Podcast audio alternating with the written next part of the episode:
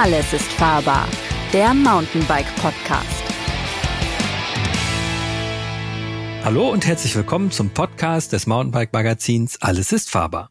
Mein Name ist Christian Ziemek, ich moderiere diesen Podcast, wie ihr wisst.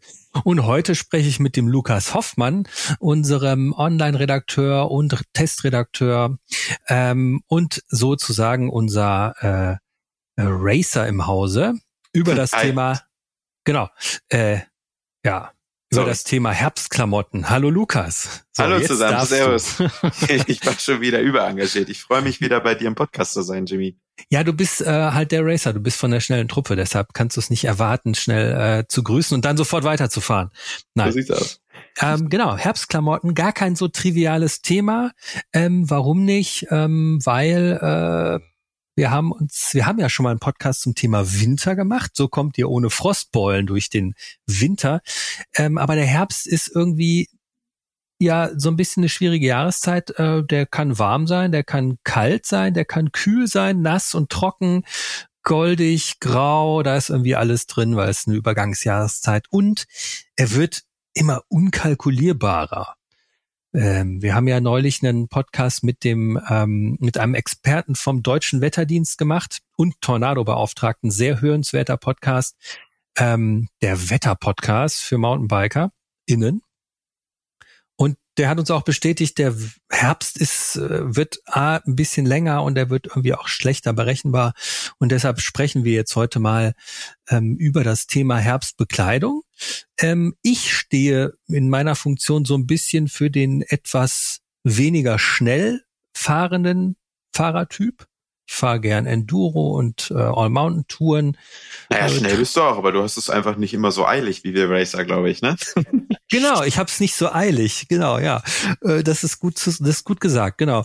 Ähm, und ähm, ich pumpe, glaube ich, nicht so viel Wärme auch in meine Bekleidung rein, weil ich eher so langsamer den Berg hochfahre ähm, und dann versuche bergab ein bisschen schneller zu sein. Und der Lukas ist ja eher so ein bisschen von der Adrenalinfraktion, äh, beziehungsweise äh, naja, du ziehst halt gerne am Lenker im Wiegetritt und gibst Gas. Ich brauche Laktat, genau. Laktat, Laktat genau. Laktatverlass. genau. Und deshalb haben wir so ein bisschen äh, hier auch zwei äh, archetypische Mountainbiker vor uns, ähm, die jetzt erklären, wie sie sich äh, im Herbst anziehen. Und ähm, äh, ich habe mir überlegt, wir machen das so ein bisschen wie, äh, ich packe meinen Koffer, aber mit, äh, ich ziehe mir an. Wir müssen uns das jetzt nicht alles merken. Können ich wollte gerade sagen, da scheitere ich. da scheitere ich auch. ähm, äh, aber wir fangen einfach mal oben an, oder? Oder ja, sollen wir unten gerne. anfangen? Mir ist es wurscht, wir können auch gerne oben anfangen. Vom Kopf zu, bis zum Fuß. Genau, also ganz oben äh, kommt ja eine Lampe drauf, wenn man denn eine fährt. Fährst du im Herbst eine Lampe? Stimmt, da ich hätte jetzt beim Helm angefangen, aber natürlich äh, kommt im Thema Herbst auch de, ja natürlich die Helmlampe dazu. Ähm, da muss ich mich direkt schon mal outen, auch wenn das jetzt nichts mit Klamotten zu tun hat, aber ich bin tatsächlich äh, der typische Rollenfahrer. Also wenn ich ähm, ja im Dunkeln fahren muss, das mag ich ehrlich gesagt nicht so gerne. Ähm, ich fahre dann tatsächlich lieber auf der Rolle und deswegen kommt bei mir keine Helmlampe auf dem Kopf. Bei dir sieht's glaube ich ein bisschen anders aus. Du bist so Typ, typ Durchfahrer, oder? Ich bin ein bisschen Typ Durchfahrer. Ähm, nur kurze Anmerkung, wenn du eine Helmlampe hast, fährst du ja nicht mehr im Dunkeln. ja, das stimmt, ja. Aber um mich herum ist es dunkel, ja, ja, sagen wir es so im Idealfall. Ja, ich, ich bin so ein bisschen Durchfahrer. Ähm, ich bin jetzt auch kein totaler Helmlampenfreak, weil ähm, wirklich funktionieren tun die ja eigentlich nur, wenn man sie wirklich am Helm hat. Dann hat man da entweder Gewicht dran, wenn der Akku dran ist, ähm, oder man hat äh, das Kabel, was einem irgendwie immer durch die Gegend fummelt und ich bin so ein Typ, der immer genau das Teil vergisst, was bei ihm auf dem Helm ist. Das ist entweder die Brille, das heißt, alle meine Brillen gehen irgendwie nach drei Monaten haben die Kratzer, weil ich immer vergesse, dass ich eine drauf habe, dann nehme ich den Helm ab, platsch, Brille fällt runter, Scheiben verkratzt, Mörb. Ähm, aber ähm, klar, also ich persönlich, wenn ich wirklich im eine späte Tour fahre, ähm, dann habe ich eine, eine Helmlampe dabei, aber ich versuche eher so nicht diese Riesenscheinwerfer dabei zu haben, weil das ist mir einfach zu schwer und äh, auch zu teuer. Die Dinger kosten ja auch ein Vermögen.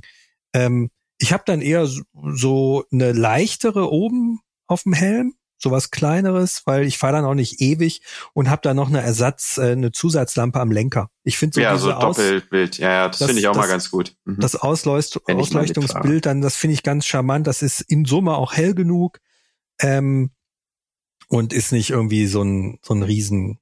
Vor allen Dingen kann man es aufteilen, ne? Dass man eins so ein bisschen ja. für die Fernsicht, sag ich mal, äh, genau. äh, auslegt und die Helm äh, und die die Lenkerlampe quasi alles so ein bisschen macht, was direkt vor einem passiert. Ja. Wie so Fernlicht und äh, ja normales Licht beim beim Auto finde ich das immer ganz charmant. Also wenn genau. ich mal mit Helmlampe fahre, es kommt ab und zu mal vor, aber es ist doch tatsächlich eher selten. Dann bin ich lieber auf Swift und auf der Rolle unterwegs. Aber klingt Pol gut. Um der Political Correctness hier zu äh, Genüge zu tun, müssen wir natürlich sagen, dass all diese Lampen ja eigentlich also im, im Straßenverkehr nicht legal sind und auch äh, das Wild und die Natur äh, stören und die äh, Forst- und äh, äh Waldmenschen, äh, Waldmenschen, Forstwirte und äh, die, äh, Förster zu Recht darauf hinweisen, dass äh, das Wild auch seine Ruhe braucht, besonders im Winter. Äh, aber wenn man es jetzt nicht übertreibt und irgendwie quasi nur noch nachts fährt, äh, dann kann man das natürlich schon mal machen. Oder man ähm, schaut halt einfach, wo man fährt, ne, wenn ich das noch einbringen darf. Also ich meine, so normale ja. Schotterstraßen, vor allen Dingen neben viel befahrenen Straßen, da stört man das Wild auch mit Helmlampe nicht. Aber klar, jetzt den abgefahrensten Trail, äh, den, den, wo das Wild sich zurückzieht, den sollte man nicht fahren. Zumal es dann natürlich auch gefährlich wird auf richtig technischen Trails, wenn man dich 100 Prozent sehen kann. Also egal wie gut die Helmlampe ist, so voll, äh, volle Sichtverhältnisse wie am Tag wird man nie erreichen. Deswegen, ich glaube, so eine Schotterausfahrt, die ist schon ganz okay, wenn man sich gerne an der frischen Luft ertüchtigen möchte. Das Verrückte ist ja, ähm, du sagst so, wie am helllichten Tag wird man nicht erreichen.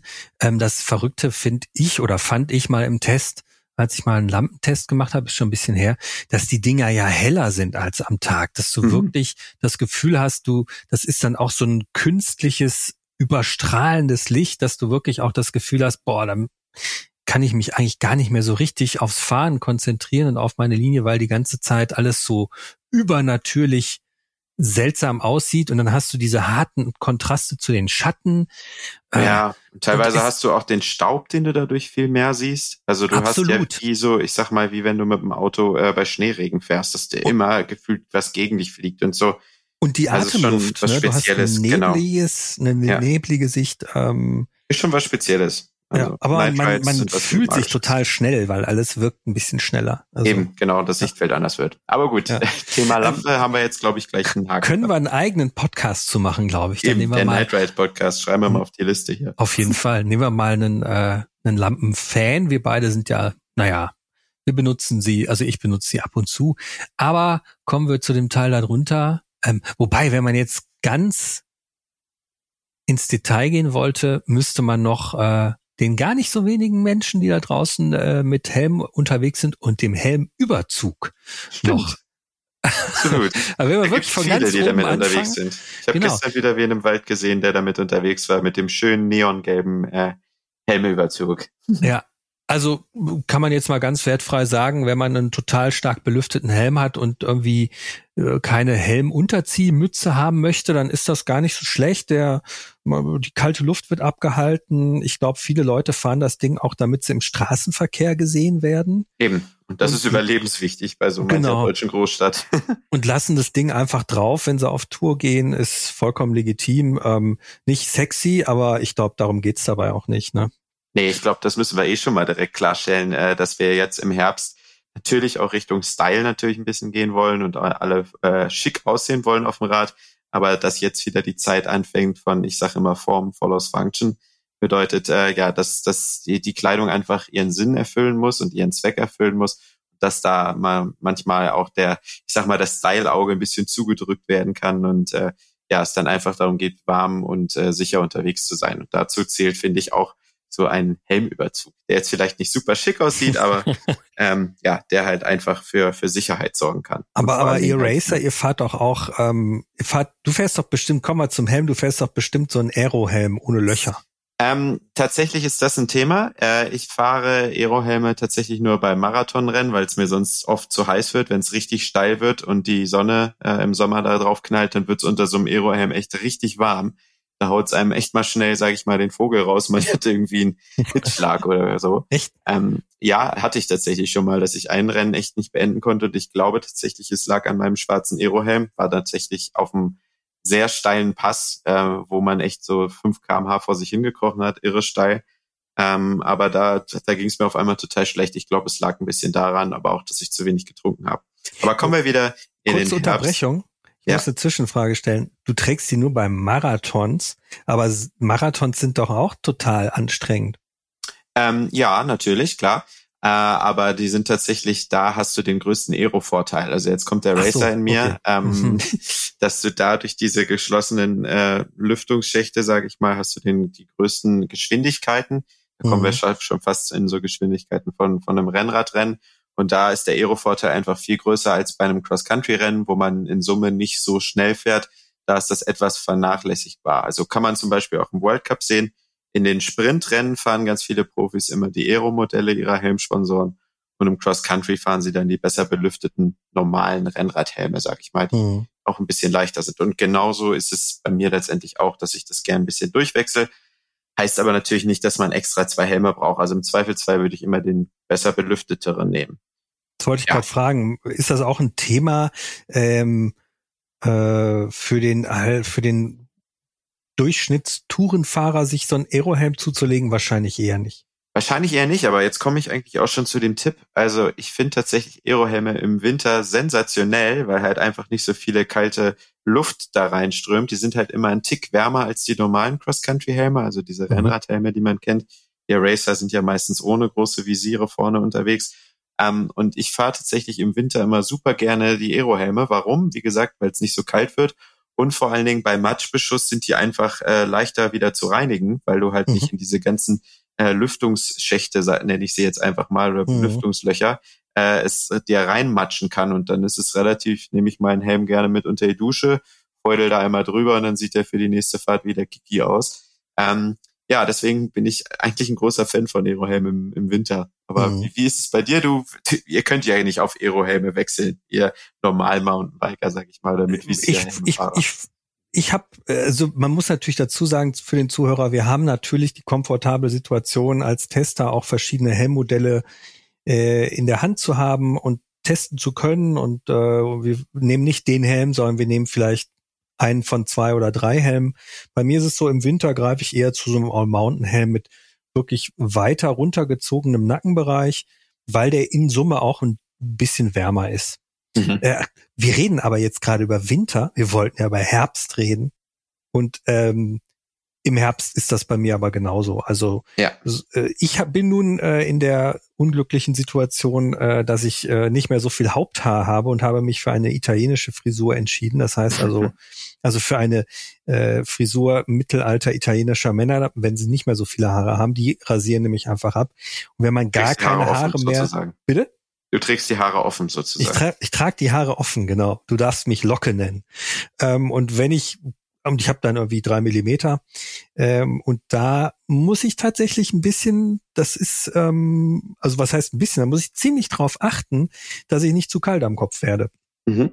Also so Haare, egal, schon ein Zentimeter Haare macht ein wesentlich größeres Luftpolster, als wenn man gar keine Haare am Kopf hat. Ähm, das werden alle Leute, die in dem Bereich schon mal mit den Haarlängen unterwegs waren, wissen. Ähm, Dementsprechend gucke ich, dass ich da wirklich immer Wärme am Kopf habe.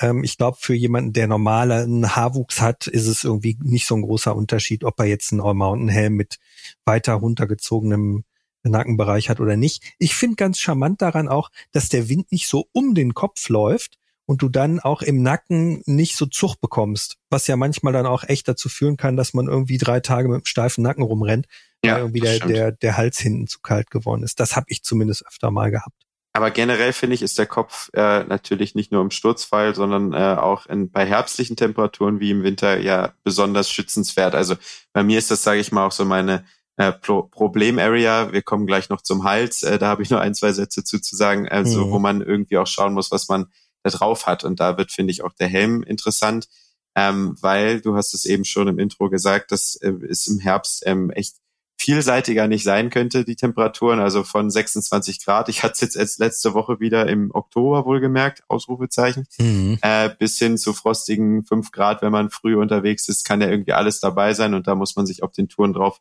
einrichten und speziell am Kopf, wenn man äh, ja gerne mal bergauf gefahren ist und dann ähm, schwitzig ist äh, oder ja ein bisschen nasse Haare hat und es geht dann in Downhill, da holt man sich halt schnell einen Zug davon, sprich es ist schon entscheidend, welcher Helm es dann am Ende wird. Mhm. Ja, da bin ich absolut bei dir. Ja. Also, wie gesagt, für mich normaler Helm, ich glaube, da muss man jetzt auch nicht unbedingt äh, investieren. Unterm Helm, was trägst du da? Ich fahre tatsächlich meistens oben ohne. Also äh, ah. ich fahre nur wirklich in, in Wintermonaten mit einer Helmmütze. Ähm, Im Herbst, also ich sag mal bis Mitte, Ende November wird das eigentlich nie ein großartiges Thema bei mir. Meistens mhm. sogar bis in den Dezember rein. Das geht eigentlich ganz gut. Okay, ich trage ähm, eigentlich schon, wenn es um die 10 Grad, 15 Grad hat, trage ich schon eine Helmmütze. Mhm. Ähm, da gibt's verschiedene Versionen. Ähm, ich habe aktuell eine von Kraft irgendwie, die hat nur in dem Stirnbereich ist sie winddicht, hintenrum ist die so ein bisschen luftiger mit so einer ähm, etwas, ja, äh, also das erzeugt durch die Struktur, dass es so ein bisschen gewellt ist. Ähm, das ist so ein Netzmaterial. Ähm, erzeugt das den, den, die Wärmeisolation. Ich habe diverse äh, zig verschiedene Helmmützen getestet schon in meinen Tests. Ähm, spannend sind natürlich zum Beispiel ist dieser, ähm, äh, ich weiß gar nicht, Bat Crew nennen die das, glaube ich. Das ist so von Castelli eine Mütze, die ist vorne normal geschnitten und hinten im Nackenbereich geht die weit runter, ah, okay. sodass die wirklich hinten wie so ein, so ein bisschen wie so ein Schwalbenschwanz anliegt und den, klar, Castelli Rennradfirma bisschen für gestreckte Position optimiert, damit der Nacken nicht kalt wird. Ähm, ich habe aber auch so ganz normale Beanies, also so normale Mützen, wenn die dünn sind von Buff oder Head oder ähnlichen Herstellern äh, unterm Helm, ähm, die drücken sich so platt, da passiert auch jetzt nicht viel. Klar ist es sicherheitstechnisch nicht opti optimal, aber kann man durchaus tragen. Und der Vorteil ist, wenn man jetzt zum Beispiel, ähm, ich war jetzt im Herbst in Italien unterwegs, dann möchte man mal zwischendurch einen Kaffee trinken, dann sieht man halt nicht so komisch aus Dingern, weil die halt noch so ein bisschen alltagstauglicher sind. Aber generell trage ich im Herbst schon sehr früh so eine Mütze. Das habe ich tatsächlich früher, als ich noch ein bisschen mehr hatte, auch schon gemacht, weil ich da so ein bisschen empfindlich bin am Kopf äh, für Zug und dementsprechend äh, schütze ich das frühzeitig. Wenn ihr mal testen wollt da draußen, äh, ob die Dinger winddicht sind, das sind sie nämlich nicht alle und auch nicht überall, weil da, wo es winddicht ist, schwitzt man auch ein bisschen mehr. Äh, einfach mal an den Mund eng halten, also ganz eng an den Mund äh, und durchpusten, so dass nichts seitlich vorbeigeht. Und wenn ihr durchpusten könnt, ist nicht winddicht. Wenn ihr durch, nicht durchpusten könnt, ist es winddicht. Dann ist da meist eine Membran drin. Ähm, was ich, also ich könnte jetzt wahrscheinlich auch noch eine halbe Stunde über das Thema Helmmützen reden. Was man da so ein bisschen beachten sollte, finde ich, ist, ähm, es gibt Modelle, die haben im Bereich der Ohren eine Lochung, Stimmt, damit man ja. besser hört. Das, das Problem ist, ja. das Problem ist, wenn da Zugluft entlang kommt, wird das unheimlich laut. Und dann hast du wirklich ein so lautes Rauschen, so ein, dass du denkst, nee, ähm, dann lasst lieber die Löcher zu. Äh, dann hat man ein einheitlich gefiltertes Geräusch und äh, hat nicht dieser Geräusch. Also das habe ich mal wirklich extrem unangenehm empfunden und es ist wirklich ablenkend. Der Gedanke ist sinnvoll, aber in der das Durchführung. Das ist wirklich krass. Also du sagst es, das muss man vielleicht noch kurz zu Helmmützen sagen, man ist es gar nicht gewöhnt, dass man sowas überm Ohr hat, äh, ja. was einen dann letztendlich ja dann äh, schützen soll. Aber wie anders man auch fährt, wenn man sein Rad oder die ganzen Abrollgeräusche nicht mehr hört, äh, das hat mich auch äh, die, den ersten Trail, wo ich mit einer, mal so mit einer vollen Helmmütze gefahren bin, weil ich früher mal ohne unterwegs war, wo du mir die erste Helmmütze gegeben hast, hier fahr mal, ey, ich bin den ersten Trail echt gefahren wie, wie der erste Mensch, weil ich mich einfach nicht gehört habe. Das war so irritierend. ja. Da muss man ja. sich auch ein bisschen dran gewöhnen, ja. Ja, ja, Geräusch, auch ein schönes Thema. Müssten, wollen wir bestimmt auch mal einen Podcast zu machen. Äh, oh ja, hören. mit den besten Narbensounds. Das kommt sowieso. Ähm. Was wollte ich noch sagen? Wir sind noch am Kopf. Wir sind noch am Kopf bei Mützen. Ähm, jetzt habe ich es vergessen. Äh, ah nee, genau. Man muss so ein bisschen bedenken, dass äh, auf so einer Helmmütze, die ja im Idealfall über die Ohren geht, natürlich Brillen nicht mehr so gut halten. Ähm, da kann es wirklich sein, dass eine Brille, die sonst gut sitzt, ähm, dadurch runterrutscht, was immer ärgerlich ist. Ähm, dann gibt es Mützen, die haben Löcher für die Brillenbügel. Ähm, was total clever ist, weil man kann die da durchstecken und dann findet der Bügel weiterhin Halt auf dem Ohr. Ich habe jetzt aber den Hersteller aktuell nicht im Kopf äh, oder auf dem Kopf. Ähm, ich glaube, Gore hat sowas mal gemacht, aber ich bin mir nicht sicher. Äh, genau, Helmmütze auf jeden Fall empfehlenswert, sowieso, wenn man gar keine Haare hat. Ähm, denn über den Kopf verliert man viel Temperatur, wie man mal herausgefunden hat. Das wäre schon eigentlich das nächste Thema gerade äh, angeschnitten mit Brillen, oder? Brille, genau. Brille? Was, äh. was trägst du? Ähm, ich bin ein großer Fan davon und ich finde, es ist auch super äh, unterschätzt, wie wichtig halt die Sicht auf dem Rad ist, dass man halt sieht, wo man lang fährt. Und äh, ja, sobald es halt ein bisschen herbstlicher wird, trage ich eigentlich sofort ähm, ja wirklich äh, klare Gläser, also wie mit Fensterglas. Da bin ich großer Fan von, weil man halt einfach viel, viel besser sehen kann. Also ich bewundere immer die Leute, die auch im, im Herbst äh, noch unterwegs sind mit ihren normalen, maximal getönten Sonnenbrillen. Das finde ich ehrlich gesagt lebensgefährlich, weil ich mhm. überhaupt nichts mehr sehe. Ich, ich bewundere dich nicht, ich stehe da ein bisschen kopfschüttelnd daneben, ja, aber ja. Ähm. Äh, äh, ich glaube nicht, dass ihr noch was seht. Aber dann fragst du mal, siehst du überhaupt noch was? Ja, ja. Und dann, äh, oh, da war ja eine Wurzel, so ja, genau. Ähm, also das sowieso, ich versuche auch tatsächlich, auch wenn sie im Trend sind, ähm, sowieso die ja maximalen äh, Brillengläser zu fahren. Also echt große Modelle, die extrem viel vom Auge äh, abdecken, weil ja, wir wissen alle, wie es ist, wenn man bei Matsch unterwegs ist oder bei Nässe. Äh, irgendwie fliegt einem permanent was ins Gesicht, also mhm. Mattfender hin oder her. Oder auch wenn man mal ähm, Feinkontakt mit dem Busch hat, da muss das Auge einfach geschützt sein und vor allen Dingen auch vor Zugluft, wird im Herbst ja auch schon gerne mal ein Thema. Mhm. Ähm, ja, deswegen fahre ich echt immer große Modelle und ich muss tatsächlich sagen, so mein Geheimtipp, was ich jetzt seit zwei Saisons fahre, ist ein spezielles Glas, das von Oakley, das Prism Lowlight. Ähm, es ist, geht, sieht von außen fast so ein bisschen aus so in die lila Richtung, also dann sieht man die Welt so, nicht in so lila. pinkisch, ne, so ein bisschen. Genau, pinkisch, mhm. also ist dann nicht alles rosa-rot die Welt, sondern die Kontraste werden einfach viel stärker herausgestellt. Also man ich, ich bilde mir ein, einfach Wurzeln noch mal klarer sehen zu können und speziell auch, wenn man schnell unterwegs ist, dass man, ich sag mal, den Sachverhalt auf dem Trail, die Bodenverhältnisse relativ schnell äh, oder schneller sehen kann als mit einem normalen mhm. klaren Glas. Und da bin ich äh, jetzt schon seit zwei Saisons super mit unterwegs. Problem ist, äh, es zerkratzt leider, finde ich, relativ schnell, weil man ja viel beim Matsch, Matschbeschuss unterwegs ist. Mhm. Da sind immer kleine Steinchen äh, irgendwie unterwegs. Und ja, meine sieht jetzt schon seit nach zwei Saisons relativ zermackt aus. Man kann immer noch gut durchgucken, aber so ein bisschen blutet da natürlich das Herz bei so einer teuren Sportbrille. Aber da kann ich richtig gut mit sehen. Wie sieht's bei dir aus, Jimmy?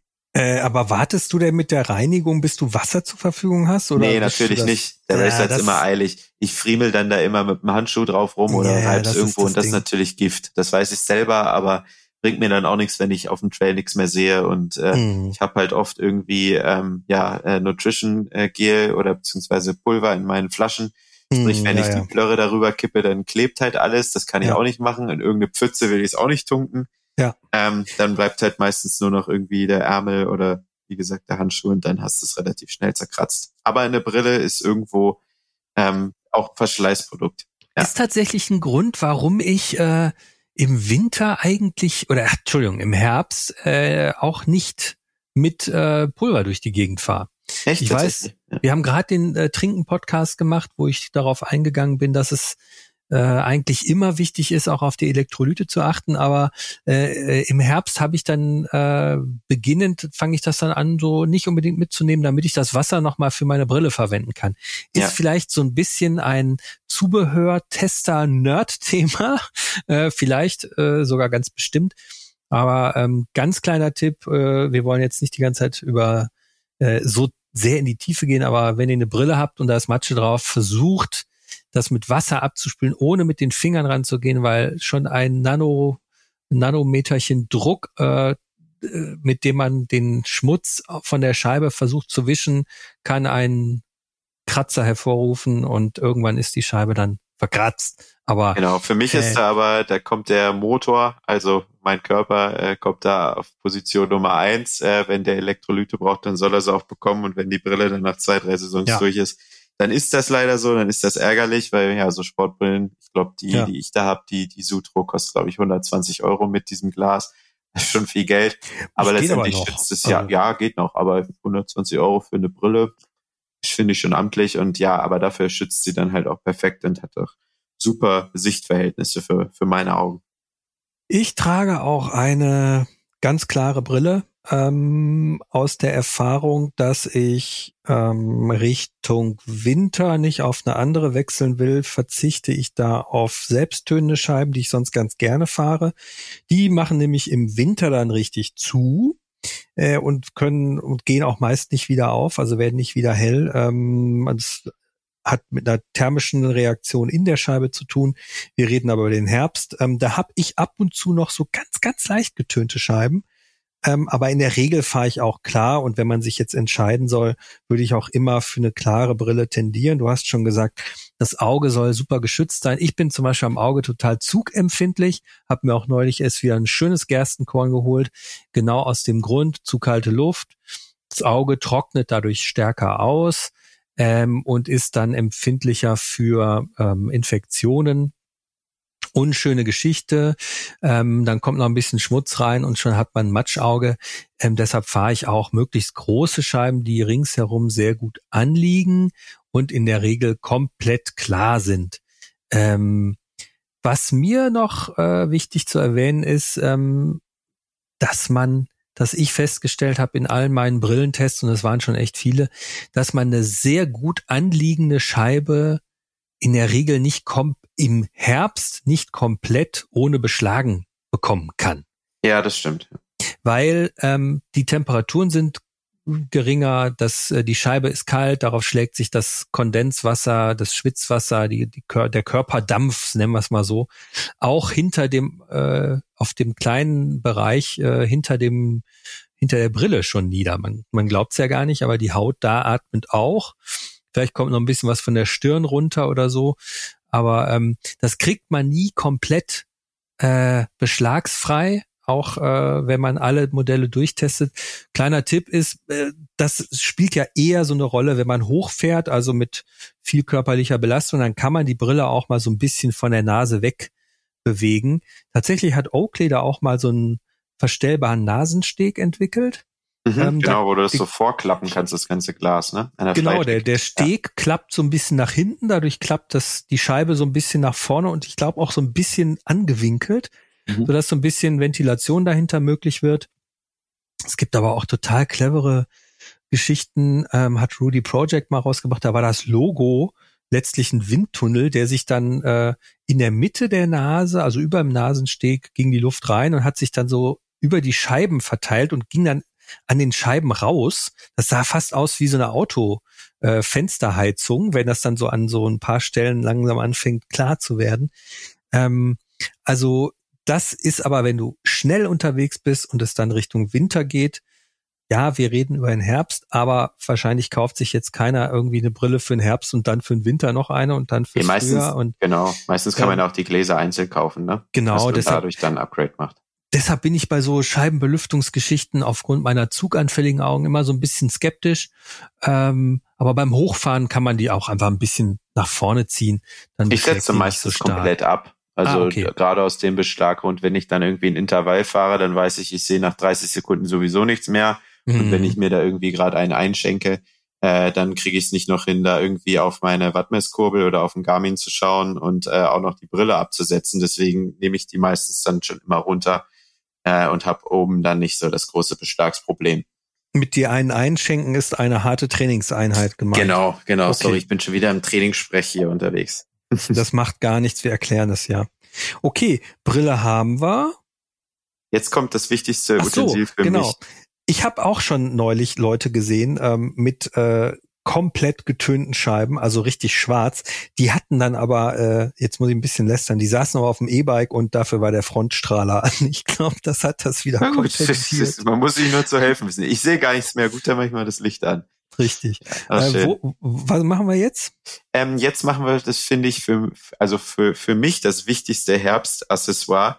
Und zwar ist es äh, der Schlauchschal oder auch Buff genannt. Okay. Ähm, weil das ist für mich das absolute A und O, weil da, wo du an den Augen empfindlich bist, bin ich super äh, Zugluft äh, empfindlich, äh, was meinen Hals angeht. Mhm. Also sobald ich irgendwie einen Zug kriege, kann ich die Uhr nachstellen. Das fängt dann mit einem leichten Kratzen im Hals an und einen Tag später habe ich eine Erkältung. Ach. Äh, sprich, ich habe tatsächlich so ab äh, unter 18 Grad immer einen Buff in der Trikottasche, äh, falls es dann doch mal schlagartig kälter wird oder ich weiß, dass ich eine lange Abfahrt mache.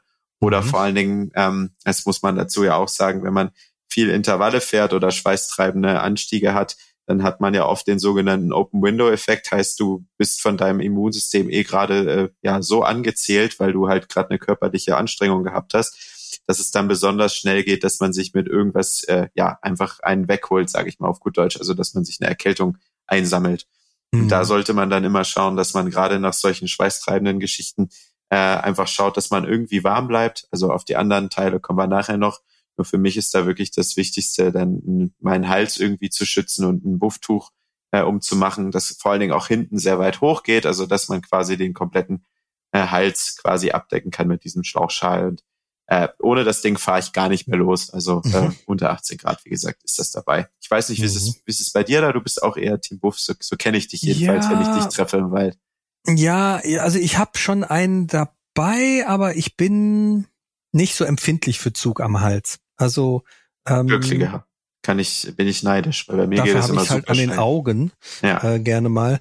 Ähm, ja, äh, genau, wir müssen noch ein bisschen darauf achten, dass wir auch gucken, äh, was machen wir denn mit dem Teil irgendwie, wenn es wieder erwarten total warm ist. Hast du den die ganze Zeit dann schon um oder hast nee, du den als Genau, ich fahre wahrscheinlich, ich fahre meistens immer bergauf äh, direkt bei mir, wenn es losgeht. Also bis zum ersten Trail fahre ich meistens ohne dass ich mhm. eh erstmal warm werde und mich äh, mit den Temperaturen äh, quasi ja äh, akklimatisiere, wie man mhm. so schön sagt. Und dann, bevor es in den ersten Trail geht, dann mache ich meistens eh nochmal einen Stopp, äh, setze die Brille auf, setze das Buff aus äh, ähm, auf so, mhm. oder ziehe es über, ziehe meine Handschuhe an und dann meistens, äh, da kommen wir nachher noch zu, ziehe ich schon mal die erste Weste drüber oder irgendeine Jacke oder was auch mhm. immer.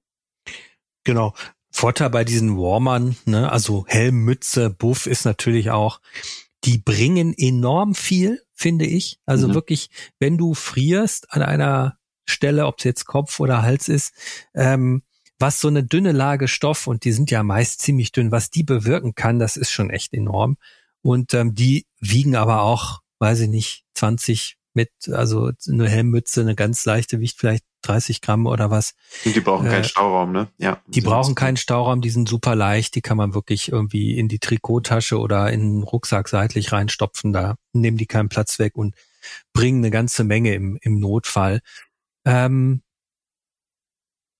Genau, Buff äh, beziehungsweise Schlauchtuch, wir wollen markenneutral bleiben, ähm, äh, habe ich auch eigentlich immer dabei, weil das ein wahnsinnig universelles Ding ist. Allerdings muss ich auch sagen, äh, es gibt ja auf diesen, ob sie nun von Head oder Buff oder wem auch immer äh, sind, gibt's ja immer die Anleitung, du kannst daraus eine Mütze. Alles, ja. Du kannst daraus ein Auto also bauen. Ein Zelt rausbauen. Genau, das ist Wahnsinn. irgendwie extrem. Äh, ich benutze sie trotzdem immer nur als Halstuch. Was ich manchmal mache, wenn ich unter Umständen doch auf einen sehr, sehr matschigen, nassen Trail gekommen bin und habe festgestellt, okay, ich bin jetzt, ich äh, reif für die Dusche, dann kann es sein, dass ich die mir mal äh, unter den Po lege, mhm. damit ich, äh, also innen rein, damit äh, mich das nasse Sitzpolster äh, oh, das ist geschickt. Ja. nicht so durch kühlt, dass ich dann hinterher mit irgendwelchen Weichteilentzündungen äh, zu kämpfen habe.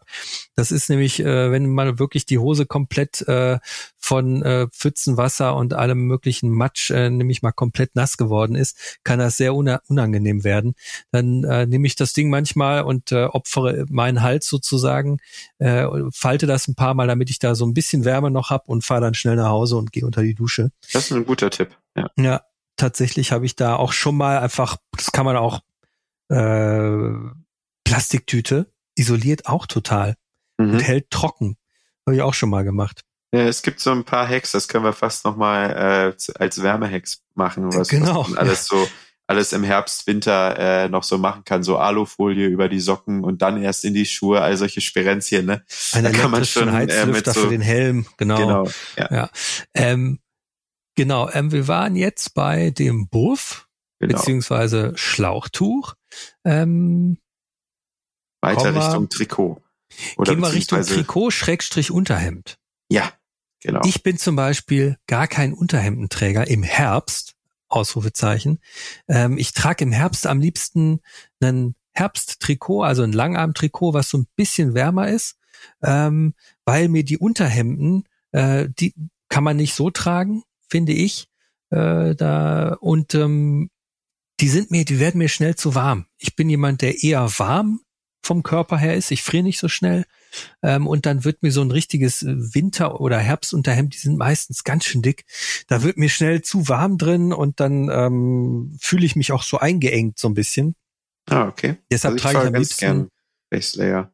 Ah ja, okay. Deshalb trage ich am liebsten so ein, so ein lockeres Herbsttrikot ähm, und zieh dann bei Bedarf was drüber. Du trägst Unterhemden. Ja, auf jeden Fall. Also ich fahre ganz gerne Base Layer schon im Herbst. Dann kommt es immer ein bisschen drauf an, wenn es noch deutlich zweistellig ist. Also ich sag mal so um die 15 Grad, dann fahre ich sogar gerne Langarm Base Layer.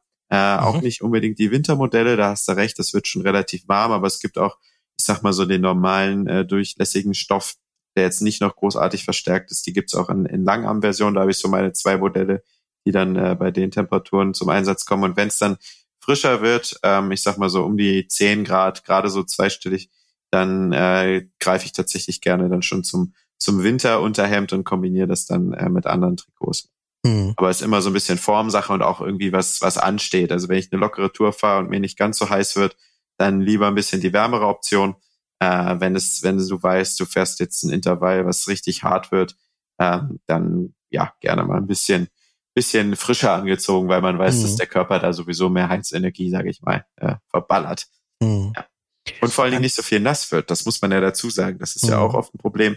Wenn man zu warm angezogen ist für Anstiege und man dann alles voll schwitzt, dann wird es ja eigentlich zu einem größeren Problem, weil wenn dann alles Schweiß äh, genässt ist und man dann runterfährt und dann diese Kälte nochmal dazukommt, dann, mhm. äh, dann wird's ja eigentlich erst richtig frisch. Deswegen ja. manchmal ist es gar nicht so schlecht, ein bisschen luftiger angezogen zu sein, um einfach nicht zu viel äh, nass zu machen durch Schweiß. Merino trägst du vermutlich nicht. Nee, das ist immer vom, vom, von der Hitze nicht so gut. Es sei denn, ich mhm. fahre wirklich extrem entspannte Touren oder fahr mal, fahr mal eine Enduro-Tour, dann finde ich es ganz schön. Aber mhm. irgendwie werden die bei mir, vielleicht mache ich auch von der Pflege was falsch, da muss ich mir von dir nochmal ein paar Tipps holen.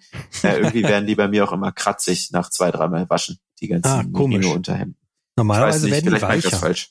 Ja, wie siehst du, vielleicht mache ich einmal was falsch. also ähm, Merino ist ja ein stark, also in den letzten ah, zehn Jahren kann man schon sagen, stark gehyptes äh, Naturfasermaterial vom Merino-Schaf. Ähm, es ist so ein bisschen eine, eine, ein zweischneidiges Schwert. Es gibt mittlerweile Hersteller, die ähm, auch zertifiziert ohne Tierleid produzieren. Ähm, äh, es gibt ganz viele Hersteller, die äh, gar nicht zertifiziert und mit viel Tierleid produzieren. Das wollen wir alle nicht. Äh, ich zumindest nicht. Ähm, die Grundsatzfrage, ob man generell Tierfasern tragen sollte, ja oder nein, wollen wir jetzt hier nicht diskutieren. Ähm, ich finde persönlich, Merino ist als Funktionsphase ein bisschen überbewertet worden in der letzten Zeit. Ähm, ja, es hält warm, auch wenn es noch äh, feucht beziehungsweise klamm ist. Andererseits wird es auch schnell klamm. Ähm, es müffelt nicht so schnell, das stimmt. Äh, Synthetik hat ja wirklich die Eigenschaft, du ziehst es an, trägst es gefühlt so zehn Minuten und denkst dann, nee, heute kann ich doch nicht fahren, ich muss noch irgendwas erledigen, ziehst es wieder aus und es stinkt so ungefähr. Also manchmal habe ich so ein bisschen den Eindruck, äh, selbst wenn man vorher auch sauber war, als man es angezogen hat. Also sobald da irgendwie einmal ein bisschen äh, der der Körper durchgeatmet hat, habe ich immer das Gefühl, das kann man eigentlich schon nicht mehr tragen. Aber vielleicht bin ich da auch überdurchschnittlich geruchsempfindlich.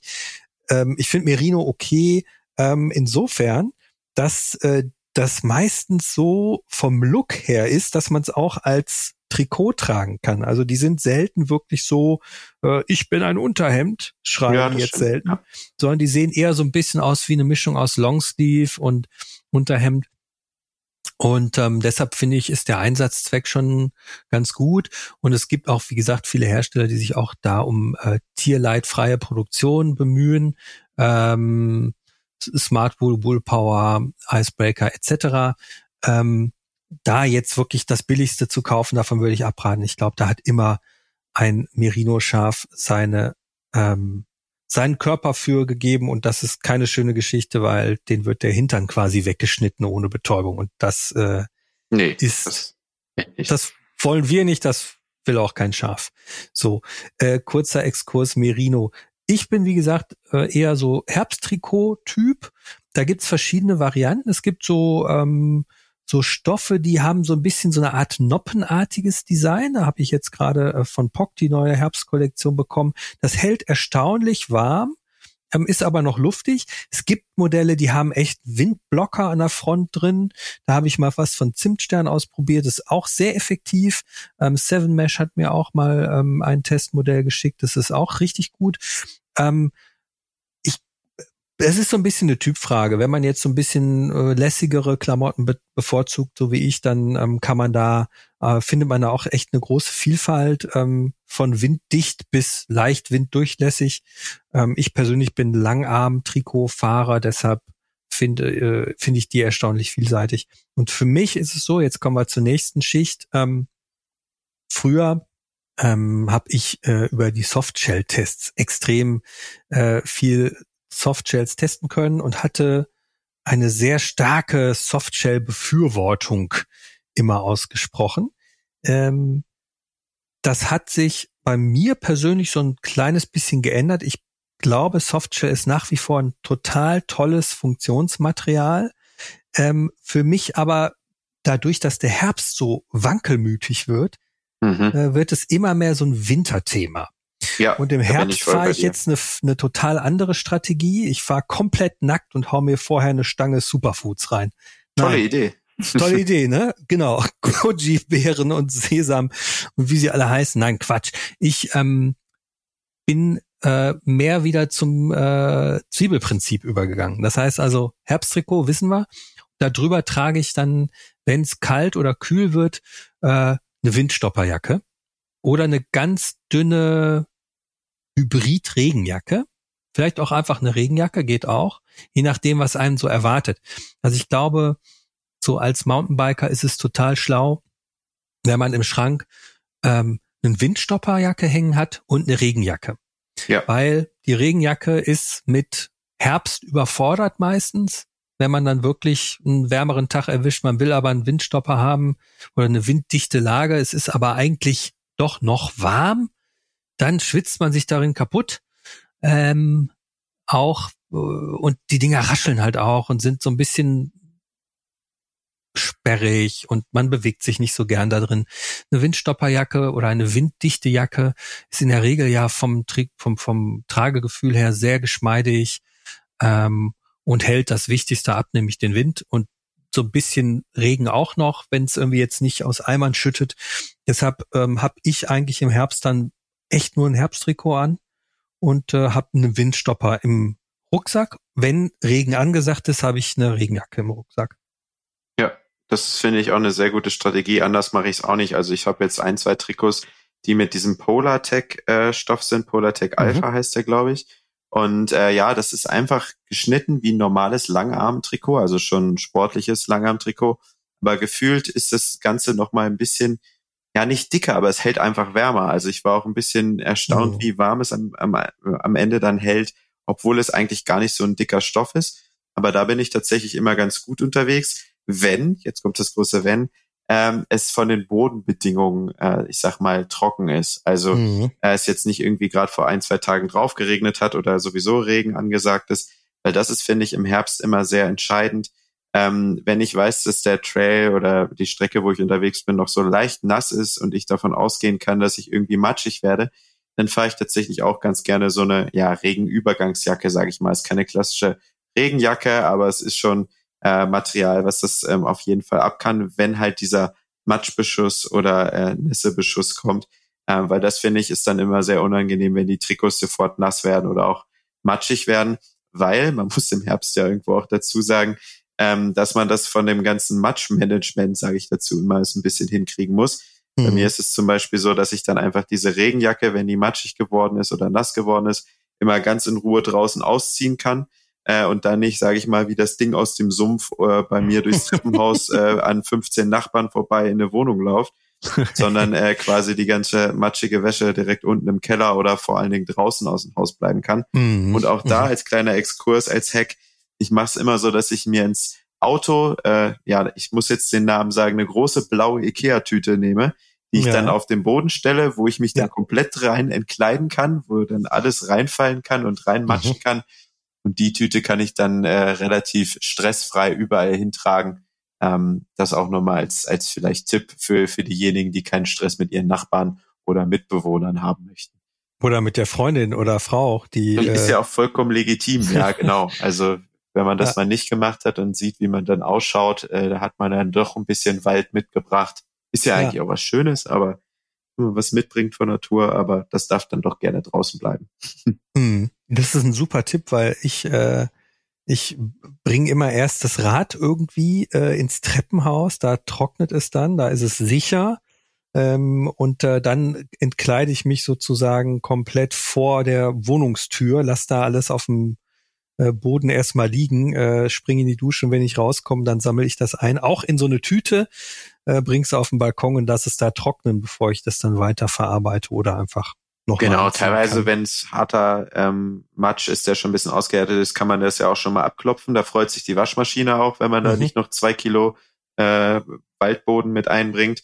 Ja. Ähm, und dann ist es vor allen Dingen auch wichtig, dass man vor der äh, vorm Waschgang, aber da wirst du noch ein bisschen mehr zu sagen können, dass man alles auch nochmal äh, auf, auf die richtige Richtung dreht, also dass der Matsch auch wirklich abgewaschen werden kann, dass man das mhm. nicht auf links wäscht, weil das habe ich auch schon ganz oft gehabt, dass dann am Ende irgendwo noch äh, die ganzen Dreckbollen dran kleben, weil man es auf links gewaschen hat und die Waschmaschine es nicht gepackt hat.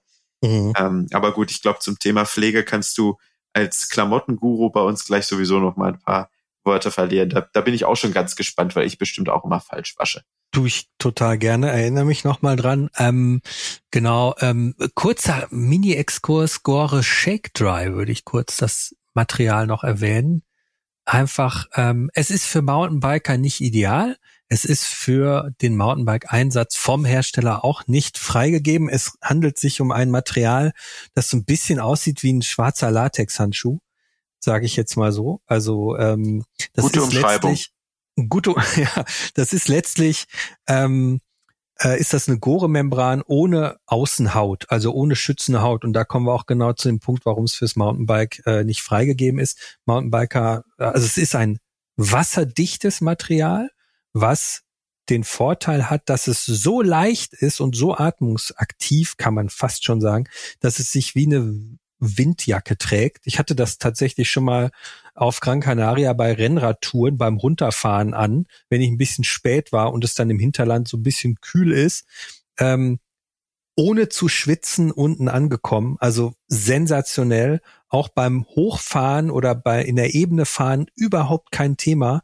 Ähm, ich würde einfach mal unterstellen, wer in einer Shake-Dry-Jacke intensiv schwitzt, der muss einfach an seinem Training äh, arbeiten. Punkt. so weit lehne ich mich aus dem Fenster. Das ist wirklich sensationelles Material, aber es ist sehr teuer und es ist äh, nicht sehr haltbar in dem Sinne, dass es beim Mountainbike-Einsatz, nämlich wenn man einen Rucksack trägt, unter diesem Druck und Scheuern äh, kann es ähm, Schaden nehmen. Ich habe eine Jacke im Einsatz seit einiger Zeit.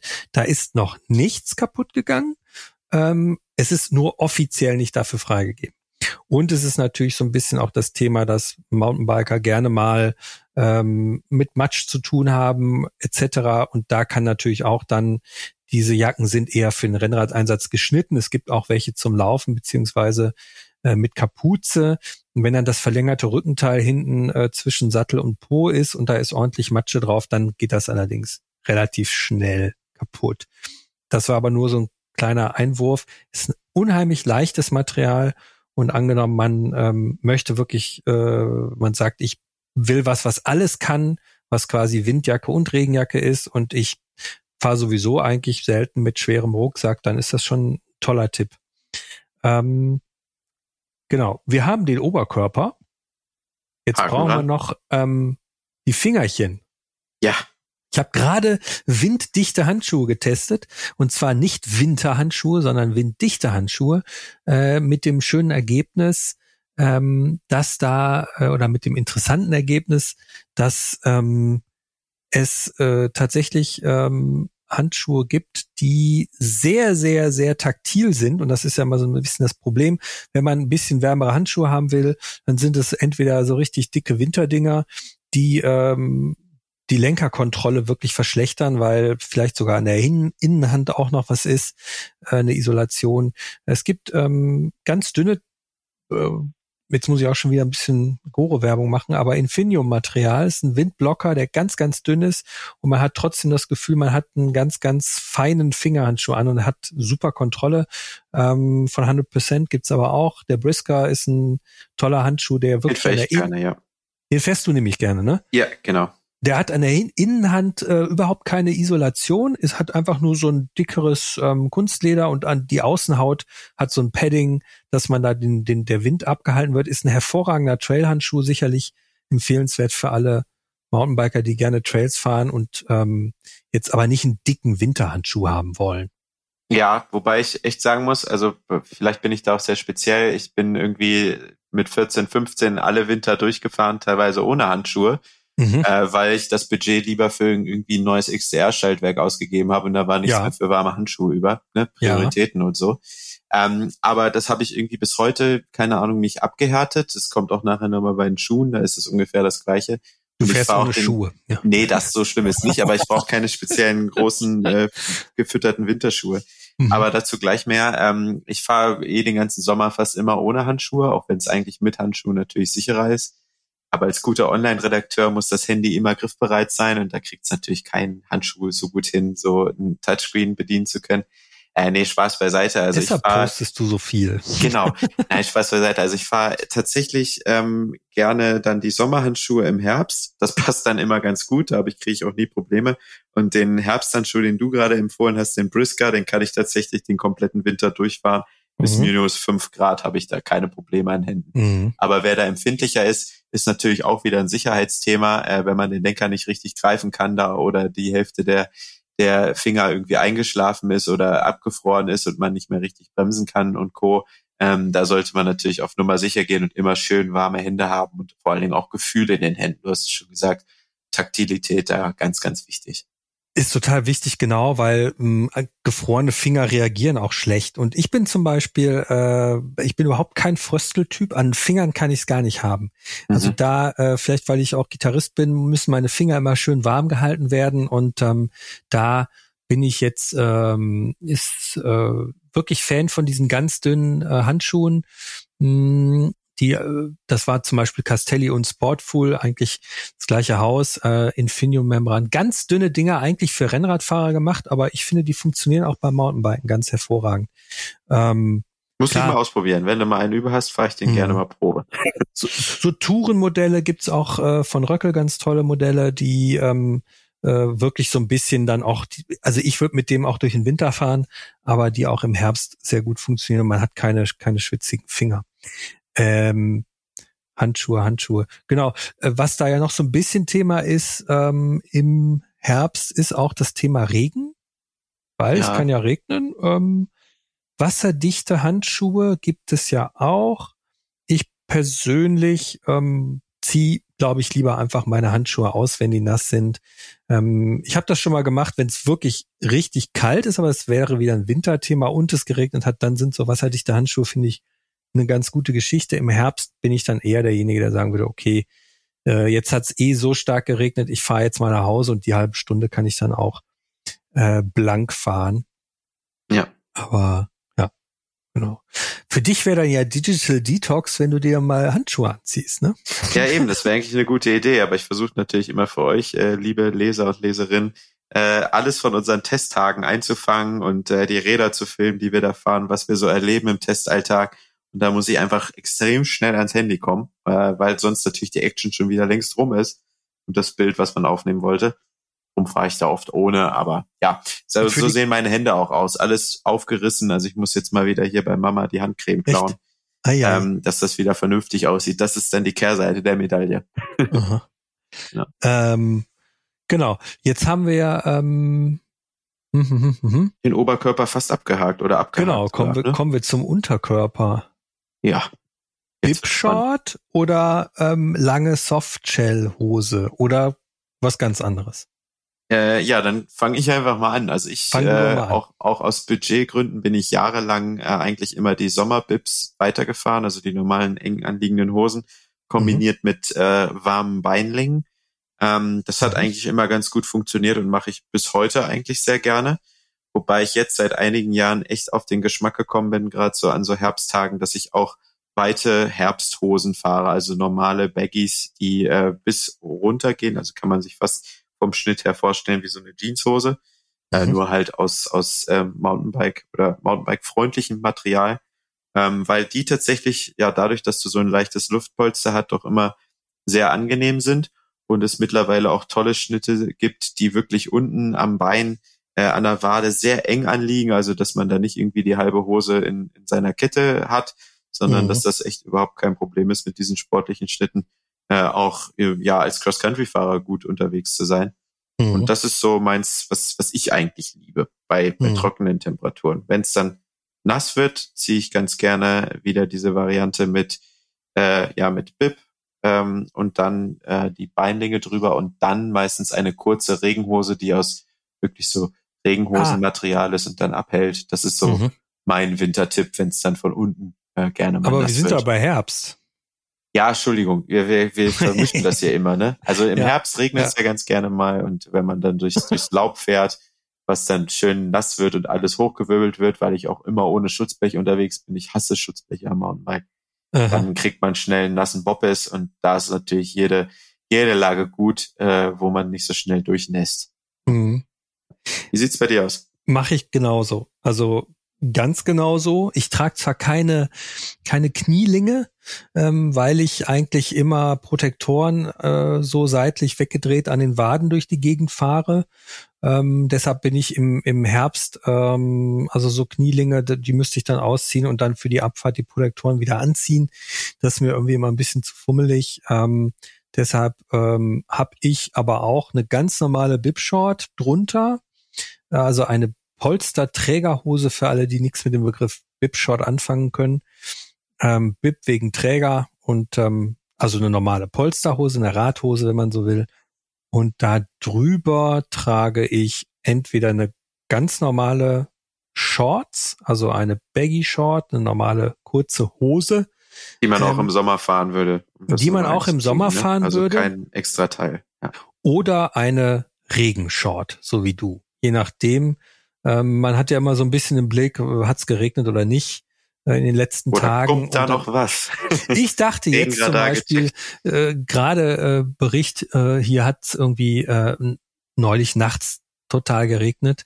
Ähm, ich dachte aber, okay, der Boden ist ja so trocken, ähm, alle Meteorologen und Botaniker klagen über die trockenen Böden und auch wenn es jetzt die nächsten 50 Jahre durchregnen würde, hat man immer das Gefühl, dass es trotzdem nicht genug ist. Ich dachte, es wäre schon alles wieder trocken. Ich kam dann auf den Trail, es war eine einzige Schlammschlacht. Oh je. Gut, äh, dann habe ich daraus gelernt, äh, dass es halt nicht immer so ist. Man müsste so eine Kamera da eigentlich anbringen an den Trails, die man anfahren will. Gute so ein Idee. bisschen wie so eine Gipfelkamera müsste man so eine Trailkamera über den Zustand da eigentlich mal anbringen. Egal. Ähm, da habe ich dann wieder gelernt, okay, du mal, du, ne? Mal deine äh, Regenshort mitgenommen, hatte ich nicht. Ähm, aber zur Not ähm, habe ich dann ähm, ab dem Moment, wo es anfängt nass zu werden im Jahr, habe ich dann so eine Regenshort äh, im Rucksack. Die sind auch klein, die nehmen nicht viel Platz weg, die kann man ausfalten, sich überziehen. Und, leicht, ja. und schon hat man irgendwie einen, einen Regenschutz für den Po. Ich bin auch gar kein ähm, Schutzblechfahrer, nicht weil, weil mir die Optik jetzt so nicht gefällt, sondern weil die Dinger immer klappern und auch im Weg sind, finde ich. Also ja.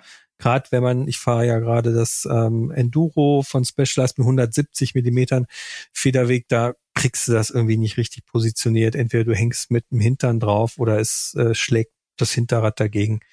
Aber ähm, eben, da ja. bin ich vollkommen bei dir. Ne? Also das ist bei mir auch immer so ein Thema und Gewicht wollen wir Cross-Country-Fahrer eh nicht mitfahren. Aber was ich an diesem, ja, an diesem Zwiebelprinzip dann auch wieder gut finde, also untenrum zählt das natürlich genauso. Wenn man, wenn es dann doch mal wärmer wird, kann man schnell die Beine oder Knielinge ausziehen.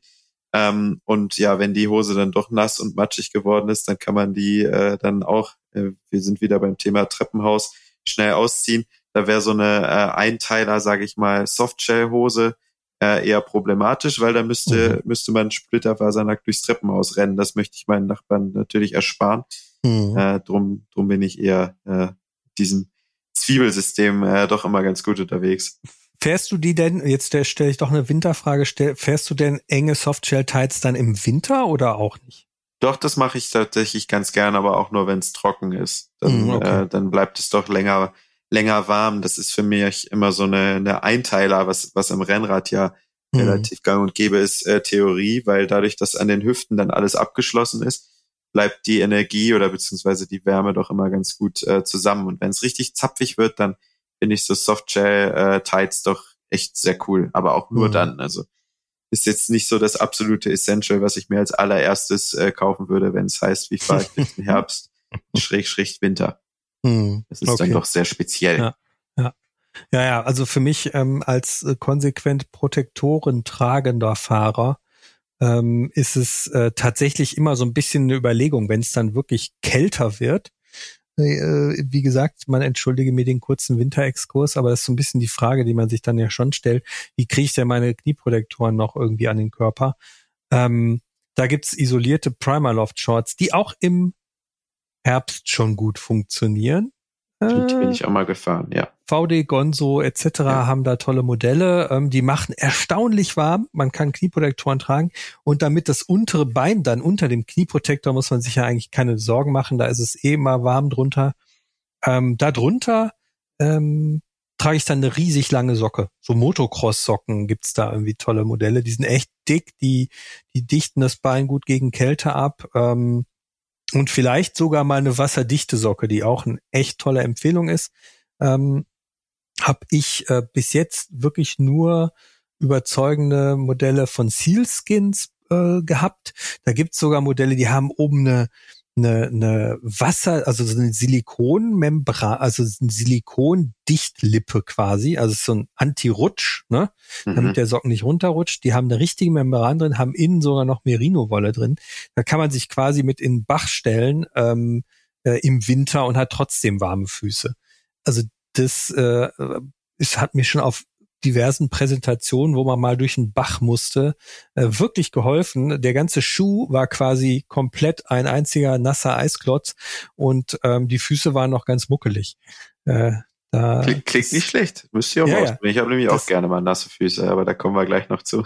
die sind, die sind also tatsächlich so im Herbst ähm, nasse Füße ist immer ein Erkältungsrisiko, trägt sich unangenehm und wenn man da einfach ähm, äh, entspannt äh, weiterfahren kann, finde ich das schon immer ziemlich cool so. Absolut. Ja. Ähm, wenn ich jetzt äh, dich hier gerade als unseren Klamottenguru da habe, dann würde ich nochmal auf eine spezielle Art der Kleidung kommen. Ähm, hm. Beziehungsweise wir haben ja jetzt quasi äh, ja den Einteiler. Genau. Ja, ah. beziehungsweise was heißt Einteiler? Äh, ist ja jetzt so ein bisschen Trend in den letzten drei, vier Jahren gewesen, sogenannte Dirt Suits oder beziehungsweise Einteiler, die quasi Regenjacke und Regenhose kombinieren und in ja. wie so ein Stück sind. Wie siehst du äh, diese Dinge? Äh, ich nenne die Strampelanzüge, weil man äh, Auch darin, schön. weil man darin strampeln und äh, äh, sich anziehen kann. Nein, ähm, ich sehe die äh, mittlerweile total positiv. Also ich habe ähm, schon welche im Test gehabt von der Firma Turtley? Turtley, ja, die fing damit ja quasi an. Dann kam, glaube ich, VD noch und Co. Ne? Ja, ähm, also die Modelle, die ich jetzt persönlich kenne, ähm, sind von Dirtley. Ähm, was man zu denen sagen muss, die haben sich total entwickelt. Ähm, die sind wirklich, es gibt viele Modelle mittlerweile, ähm, leichtere Modelle, die eher so für den Herbst sind. Es gibt ganz, ganz dichte Hardcore-Versionen für den Winter.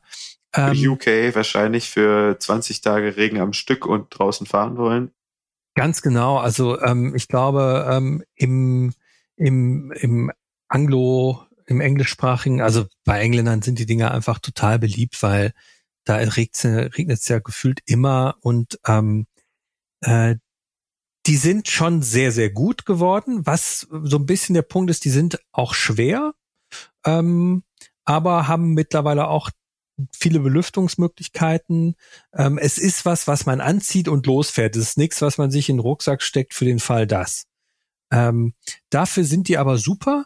Ähm, ich sehe die oft in Bikeparks und bei so All-Mountain Enduro-Fahrern, die viel runterfahren. Ähm, hab selbst schon ähm, einen auch im, im Langzeittest, äh, der eher so ein mittelschweres Modell für den Herbst ist und finde die echt gut. Vor allen Dingen, weil du halt diese Brücke zwischen Jacke und Hose nicht mehr hast, wo Matsche und Nässe und so weiter reinkommen kann. Ähm, die haben einen tollen Schnitt, also es gibt einen super Größenfinder auf der Seite auch von denen, ähm, wo man wirklich ähm, seine Passform genau ausmessen kann, die man dann auch braucht. Und ähm, so irrsinnig teuer sind die gar nicht. Also es gibt die schon ähm, Straßenpreis so ab 150 Euro aufwärts. Ähm, und das finde ich für eine Hose-Jacke-Kombi eigentlich ganz, äh, ganz preiswert, sagen wir mal mhm. so. Ja. Ja, stimmt. Ich bin dir auch einmal gefahren, aber ich glaube tatsächlich, du hast ja gerade die Zielgruppe schon ein bisschen gesagt, so Enduro-Fahrer oder auch gerade diesen, wo es ein bisschen mehr ums Bergab geht. Äh, weil bei mir mit meiner gestreckten Cross-Country-Sitzposition war es am Rücken immer ein Stück zu kurz und auch ein bisschen mhm. zu spitziges Klima. Und dann hat irgendwie, vielleicht habe ich auch die falsche Größe erwischt, immer, immer nicht so die warme Klamotte noch drunter gepasst. Mhm. Ähm, ja, aber trotzdem cooles Produkt und vor allen Dingen, was ich immer sagen muss, ich bin immer komplett trocken geblieben. Also mhm. egal, äh, auch wenn man irgendwie durchs, durch den krassesten Sumpf gefühlt gefahren ist und bis zur Felge eingesunken ist, mhm. ähm, war das immer kein Problem. Aber ja, mhm. finde ich auch spannend, was es dann für innovative Ansätze gibt, äh, gerade auch in der Sportklamottenindustrie, äh, dass man da doch Dinge mal anders denkt und, und gerade solche, ja, es sieht ja schon, wie du schon gesagt hast, irre aus. Ist schon ein bisschen äh, Strampelanzug-Optik, äh, wo man dann sagt, ach, probiert man mal aus und äh, wo, wo es dann auch äh, sicherlich coole Use Cases für gibt, ja. Wo, wobei das lustig ist, das Ding sieht so lange lustig aus, wie man es nicht anhat. Wenn man es anhat, denkt man sich so, ey, das sieht echt cool aus. Ja. Das ist irgendwie total stimmig in sich. Ähm, die, die sind auch sehr, sehr gut verarbeitet, muss ich Absolut, auch wirklich sagen. Also ich gucke da immer kritisch drauf und ähm, muss sagen, das ist echt, echt richtig gut gemacht. Ähm, gut angelegtes Geld. Also ähm, wenn man äh, nicht so sehr aufs Gewicht guckt, äh, dann ist das schon der Hardcore-Schlamm- und Nässeschutz, den man sich kaufen kann. Absolut. Jetzt haben wir Werbung für die Firma Dirtlay gemacht. Sei es drum. Ja, genau. Liebe Grüße gehen raus. genau. Ähm, jetzt kommen wir zum Thema Socken. Schuhe schon Schuhe. so langsam, oder? Ja. ja. Ja. Ja, stimmt. Du, du wolltest äh, da was zum Besten geben. Ja, und zwar bin ich auch da ein bisschen abgehärtet, dadurch, dass ich irgendwie äh, ja in Jugendzeiten, wo es mit Mountainbiken richtig losging, nie Budget hatte für die echten Winterschuhe, bin ich immer meine Sommerschuhe durchgefahren und habe dann mit Überschuhen gearbeitet, aber auch oft ohne Überschuhe. Ähm, habe dann einfach immer ein bisschen dickere Socken angezogen und tatsächlich ging das auch immer so bis um den Gefrierpunkt herum. Und deswegen Aber bin wir reden ja über den Herbst. Ja, das stimmt. Ja, wir sind wieder beim, beim eigentlich müssen wir es slash Winter nennen. Nee, was ja. halt immer nervig ist, äh, ja, du, wenn du beim Matsch unterwegs bist, es wird halt immer dreckig wie Sau. Und wenn du dann da deine schicken mhm. Race-Schuhe hast, ähm, dann ja, sind die halt nicht so lange so schön und sehen schick aus. Aber ja, nee, das ist, glaube ich, auch die gute, kostengünstigere Variante, durch den Herbst zu kommen. Haha, jetzt habe ich aufgepasst ähm, ja, sich einfach so Neoprenüberschuhe zu kaufen, mhm. äh, wenn es mal richtig matschig wird. Also auch da gibt es zwei Varianten im Thema Überschuhe. Also kann man sich eigentlich vorstellen wie so ein Drüberzieher, so ein Verhüterli für die Schuhe sozusagen, mhm. ähm, die dann quasi vor Matschbeschuss und vor Kälte schützen. Dann gibt's halt einmal diese Neopren-Varianten, die dann sehr winddicht sind und für, für wirklich kalte Tage gedacht sind und auch schon für den Winter. Und für den Herbst sind dann meistens so ja ein bisschen dünnere äh, Versionen eigentlich ganz mhm. gut. Aber da bin ich immer ganz gut mit zurechtgekommen. Aber seit einigen Jahren, ich werde ja auch älter, bin ich jetzt auch mit Winterschuhen unterwegs. Nur für uns Racer sind die Winterschuhe immer die dicken Botten, die sind ja so schwer. Und wenn du dann damit äh, Intervalle fahren musst und gefühlt so richtig Gewicht am Fuß machst, hast, das macht halt irgendwie keinen Spaß. Und deswegen fahre ich dann doch noch gerne die Schuhe weiter, auch im Herbst. Aber ähm, ich finde das immer, ich, also ich sehe total den Punkt äh, von Überschuhen, bin aber persönlich irgendwie immer total genervt, weil äh, die sind entweder per Reißverschluss zuzumachen mhm. oder ähm, es gibt welche, die haben so ein Klett hinten. Ähm, ich fummel mir da immer einen ab. Ja, das also, ist auch nervig. Die, ja, die Reißverschlüsse stehen dann, man muss da sehr genau gucken, welche Größe man hat, weil ähm, wenn die zu eng sind, dann reißt du an dem Reißverschluss, haha, Entschuldigung, reißt man daran herum und das Ding ist, dann, dann tritt man versehentlich nochmal irgendwie drauf, weil man komisch abgestiegen ist und der Zipper hat sich irgendwo verhakt und ähm, ich finde die Dinger, ähm, die gehen bei mir so schnell kaputt, dass ich irgendwie dann ähm, eher dazu übergehe, ähm, einen Achtung Winterschuh schon im Herbst zu fahren. Ja. Mit einer dünnen Socke, weil irgendwie dieses Überschuhthema, wie gesagt, ich sehe es total und wenn man jetzt sagt, ich ähm, äh, fahre vielleicht bei Nässe, aber im Winter sowieso nicht so unbedingt, dann braucht man natürlich keinen Winterschuh, okay. Ähm, und dafür funktioniert das auch. Aber ich bin immer so ein bisschen, ich finde diese Fummelei, die geht mir total auf den Zeiger. Ja, das vor ist allem, ja, ja, wenn man mit Klickpedalen fährt, dann kann es auch mal sein, dass sich dieses Material von dem Schuh unten an der Sohle da querstellt und dann kommt man nicht richtig ins Pedal rein. Ähm, äh, sowieso eine Frage, fährst du im Herbst denn auch Klickpedale? Immer, ja. Immer. Ja. Okay. Ich fahre immer Klickpedale, egal was passiert, egal bei welchem Wetter. Ich fahre nämlich im Winter, äh, im Herbst, Entschuldigung, haha. Ähm, ich fahre sowieso ganzjährig viel Flatpedal. Ähm, ich fahre aber bis in den Herbst hinein äh, auch noch Klick, aber im Herbst wechsle ich dann irgendwann auch auf komplett Flatpedal einfach, weil ähm, die Trails, die ich fahren möchte, dann so rutschig, matschig sind und auch wo man sonst noch ein bisschen Grip hat, kann er dann ganz schnell flöten gehen, ähm, dass ich da die Sicherheit von einem Flatpedal-Schuh einfach bevorzuge. Und da habe ich lustigerweise jetzt gerade einen total spannenden Leserbrief bekommen, wo es darum ging, wieso gibt's denn keine Flatpedal-Schuhe für den Winter? Wir reden über den Herbst. Aber Flatpedal-Schuhe für den Herbst sind eigentlich dieselben wie für den Winter, nämlich es gibt keine. Aber also ein paar gibt's doch teilweise so mit Gore-Tex-Verstärkung und so weiter. Und exakt. So Mir sind zwei Modelle bekannt. Es gibt einmal den Adidas Trailcross Pro mit GTX, heißt der, glaube ich, also mit einer Gore-Tex-Membran. Das ist ein ausgesprochener Winterschuh. Ich finde, der funktioniert aber nur im Herbst, weil der viel zu dünn ist für den Winter. Da friert man also drin. Man, die Füße sind zwar trocken wegen Gore-Tex-Membran, aber der hat sehr wenig Isolierung. Ähm, es gibt jetzt, der ist auch im nächsten Heft im Test von Etnies, eine ausgesprochene Skater-Sneaker-Marke ursprünglich, die jetzt auch Bikeschuhe machen, Flatpedal-Schuhe, gibt es einen Schuh, der hat einen 3M-Isolierung und Membran drin. Der hält relativ warm, hat auch so eine innenliegende Socke quasi, also so eine, eine Stulpe, die den Fuß schützt. Und der macht das sehr gut.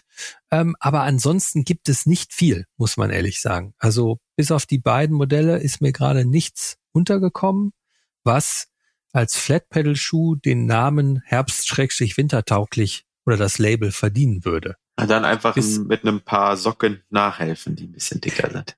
Genau, mit einem dicken paar Socken nachhelfen und ähm, es gab auch oder gibt von 510 Schrägstrich Adidas auch ähm, Modelle, die so eine ähm, ja so eine wasserabweisende Funktion haben. EV hieß der, glaube ich, oder heißt der. Ähm, aber seien wir ehrlich, wenn es wirklich regnet, läuft's da auch rein. Ja, gut, das hast du aber irgendwie immer, ne? Klar. Ja, außer du hast eine lange Regenhose an. Ja, gut, das stimmt. Dann hast du keine Probleme. Ja. Ja. Aber Wobei ich natürlich ähm, auch Flat versus Click, äh, klar, wir sind im, im Herbst, da wird's noch nicht so krass, aber wenn du mit den Klickpedalen unterwegs bist, wo ja einfach eine großer Metallglied direkt unter deinem, wenige Zentimeter unter deinem Fuß ist, dann hast du natürlich auch so das Thema Kältebrücke, dass wenn das Metall richtig kalt wird, es dann da auch gerne mal frisch und mhm. äh, bisschen zieht. Das ja. muss man halt auch immer im, im Auge behalten, äh, wo es vielleicht dann nicht schlecht ist, tatsächlich auch mal neben den Vorteilen, die du schon genannt hast, dass man schneller aus dem Pedal kommt oder wenn man mal wegrutscht, äh, keine Probleme hat, dass man mhm. vielleicht auch deswegen aus Kältegründen dann auf äh, Flat Pedals wechselt. Mhm. Kommen wir noch mal ganz kurz auf das Thema so so unberechenbares Wetter zu sprechen. Also wir haben jetzt viel über das Thema Wärme gesprochen. Wenn es jetzt doch mal total warm sein sollte und man fährt irgendwie äh, so am, am frühen Vormittag, vielleicht morgens sogar los und ist alles noch irgendwie ein bisschen neblig und, und fühlt sich kalt an und dann kommt die Sonne raus und brät irgendwie einen total durch. Ähm, ich finde, genau da funktioniert bei mir das halt in dem Moment deshalb, weil ähm, ähm, ich habe untenrum eine Baggy mit einer Bipshort drunter. Das ist das, was ich sonst auch fahre. Für den Notfall habe ich irgendwie meine Regenshort dabei oder meine Regenjacke beziehungsweise Jacke. Ähm, und die Mütze lasse ich dann vielleicht aus und ähm, mhm. dann fehlt halt nur die Sonnencreme. Was dann so ein bisschen das Thema ist, ist, dass man wirklich ähm, so mit den ganz klaren Scheiben, dann hat man halt einen Kompromiss. Das ist, ja, glaube genau. ich, einfach so, das ist das Einzige, was ich da als störend empfinden würde. Für mich ist dann aber auch der Herbst äh, ein Rucksackthema. Also ich würde ohne Stauraum, glaube ich, nicht unbedingt im Herbst losfahren, weil ich mein Zwiebelprinzip im Zweifelsfall ablegen können muss. Und, ja, ähm, genau, weil man auch viel mehr Graffel dabei hat, ne? Ja. Genau, genau, ja. Also ich fahre auch auf Herbst lieber nochmal, keine Ahnung, mit einem Energieriegel mehr los, weil dein Körper nur einfach mehr Energie aufwenden muss. Ne? Klar, das, der Körper muss mehr gewärmt werden, äh, als, als das Kühlen im Sommer der Fall war und dann auch lieber für alle Fälle was dabei haben.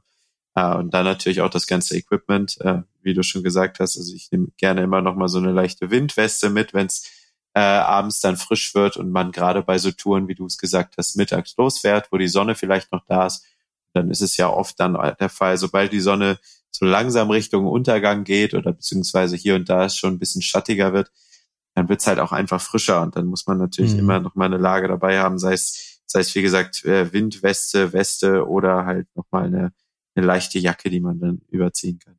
Dafür braucht man einfach Stauraum, weil irgendwie muss man es ja mit äh, zum Trailhead bekommen. Eine, eine Thematik, die, also ich glaube, das Thema Bekleidung haben wir jetzt ganz gut, oder? Hast mhm. du da noch eine, was, was Mir fällt jetzt gerade nichts mehr ein, was unbedingt noch haben. dabei sein müsste. Mhm. Mir auch nicht. Deshalb frage ich noch ganz kurz den Racer, fährst du im Herbst andere Reifen? ähm, jein. Also ich fahre tatsächlich gerne ein bisschen klebrigere Mischung ähm, und auch mehr Profil. Aber ich mache es tatsächlich nur so, dass ich es am Vorderreifen äh, wechsle, dass ich da hm. was, äh, was Grippigeres habe. Tatsächlich mhm. ist es bei mir nie das Thema, wenn mir der, der Hintern ein bisschen weggeht, dann komme ich damit eigentlich ganz gut klar. Aber wenn das mhm. Vorderrad dir der, der Grip flöten geht, dann machst du halt gar nichts mehr. Ja. Ähm, und deswegen fahre ich da immer ein bisschen mehr Profil. Aber du mhm. wirst wahrscheinlich dann wechseln auf Matschreifen oder? Nee. Ich mach's genauso. Also ich fahre eigentlich genau den Reifen, den ich im Sommer vorne fahre, fahre ich auch im Herbst. Ja, du wechselst also gar nicht. Ich wechsle eigentlich gar nicht.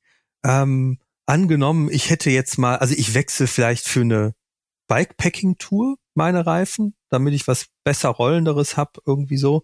Aber ansonsten, ähm, ich muss auch ganz ehrlich sagen, ähm, im Herbst, Schrägstrich Winter oder wenn es halt matschig nass wird, ich versuche einfach mein Rad nicht zu viel Matsch auszusetzen. Mhm. Einfach weil es ein Komponentenkiller ist und ähm, äh, wir wir Mountainbiker investieren immer mehr in unser Hobby, äh, weil die Parts immer teurer werden. Deshalb bin ich da tatsächlich ähm, so ein eher jemand, der versucht, äh, die Beschädigung oder den Verschleiß von Komponenten aufgrund von Matsche so gering wie möglich zu halten. Ja, das heißt, ich, ich fahre am liebsten einen Trail, wo ich weiß, der ist irgendwie trocken, ganzjährig relativ matschfrei. Jetzt so eine richtige Ultraschlammschlacht, die versuche ich mir gar nicht zu geben. Und das war auch äh, vor meiner Testerzeit so. Klar könnte man jetzt sagen, ich ziehe mir aus dem Testerkeller einfach irgendein Rad und fahre damit durch die Gegend, wie ich will. Äh, es ist ja nicht meins. Ähm, vielleicht tue ich das auch mal an dem einen oder anderen Tag, aber generell versuche ich auch, versuchen wir ja auch das Material der Testräder zu schonen. Ähm, und bei meinem privaten Rad ist es ganz genauso. Da bin ich dann eher, weiche ich dann auch aus dem Matsch, weil so eine, weiß ich nicht, Federgabel für 1000 Euro, äh, klar kann man das alles im Service machen, aber ich frage mich halt, was, die Zuhörer so tun. Da könnt ihr uns auch gerne mal äh, eine Mail schreiben. Wie verhaltet ihr euch denn Richtung Herbst, Schrägstrich Winter, wenn es matschig wird? Fahrt ihr einfach weiter und sagt, das ist mein Hobby, das ist äh, mein persönliches Groschengrab und das weiß ich auch? Oder versucht ihr irgendwie ein bisschen materialschonend unterwegs zu sein? Oh ja, das, das, da bin ich sehr gespannt. Vor allen Dingen könnt ihr mir dann auch gerne einen Tipp geben, wie man äh, bei wirklich herbstlichen Trails, die voller Laub sind, am Ende den Weg findet und vor allen Dingen auch weiß, wie die Wurzeln darunter aussehen. Ich habe mich gestern erst wieder schön abgelegt, weil komplett, ja, die komplette Wurzel natürlich verdeckt war von Laub und die ist da immer die Wurzel. Ich wusste es dann auch wieder in dem Moment, als mir der Reifen wegging. Ähm, ja, also vielleicht hat da der ein oder andere noch einen Tipp, äh, wie man das Gelände da richtig lesen kann. Das, das würde mich interessieren. Also ich äh, habe dasselbe Problem, äh, nur dass ich es irgendwie schaffe, die Wurzeln zu sehen. Ich fahre trotzdem drüber und leg mich dann auch auf die Nase. Siehste, Endgegnerwurzeln. Ja. Endgegnerwurzel, auf jeden ja. Fall. Nasse Wurzel ist der Endgegner. So sieht's aus. Ja, cool. Ja, wenn ihr ähnliche Anregungen habt, schickt uns die an podcast.mountainbikemagazin.de. Da könnt ihr eure Vorschläge, Erfahrungen, ähm, Kritik, Lob, Anregungen loswerden. Äh, natürlich am allerliebsten bekommen wir Lob, aber äh, Themenvorschläge haben wir schon oft bekommen und auch schon hier umgesetzt. Ja, und ähm, wenn euch der Podcast gefallen hat, dann abonniert uns einfach ähm, auf der Seite, wo ihr es gehört habt. Ähm, iTunes, Deezer, Spotify ähm, oder auf mountainbikemagazin.de. Äh, alles ist fahrbar, heißt der Podcast. Ähm, ich hoffe, es hat euch gefallen. Ähm, kauft natürlich das Mountainbike Magazin. Wir hörten Sie hörten, ihr hörtet den Podcast des Mountainbike Magazins. Wir sind das Magazin mit dem orangenen Logo. Ihr findet es am, am Kiosk oder äh, ihr könnt es euch äh, per Abo nach Hause schicken lassen. Ähm, ja, nicht vergessen, alles ist fahrbar. Erst recht mit der richtigen Bekleidung und Ausrüstung im Herbst. In diesem Sinne, das hast du schön nächsten, gesagt. bis zum nächsten Mal und bleibt sicher da draußen. Macht's gut, ciao. Tschüss. Alles ist fahrbar. Der Mountainbike Podcast.